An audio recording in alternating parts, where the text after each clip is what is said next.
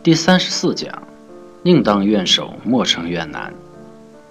在股票市场里，基本有两类人，一类是禅师所说的面守，一类是禅师所说的愿难。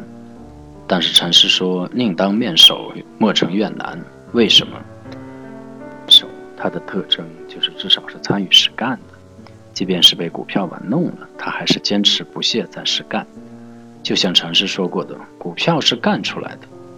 但是怨男却是另外一种状态，基本不参与实干，只是利用上帝赋予他的人类特征去抱怨、去嗔怪。从这个角度来说，面首当然更值得推崇，因为在干到一定程度、量变引起质变的时候，面首是有可能占据主动的。但是怨男却不行，长久下去，怨男只能是耗费了生命，终结了理想。面首更多时候是一种被动。如果觉得面首比越南强，就开始努力的追求做面首，也是一种很愚的想法。要在股市里终有成就，首先就要把所有面首、越南的情绪、基因全都抛掉。但是如何才能办到呢？这个法门就是对当下的把握，离不开在当下的走势中磨练。当下的走势就是一切，一切股市的秘密就在其中。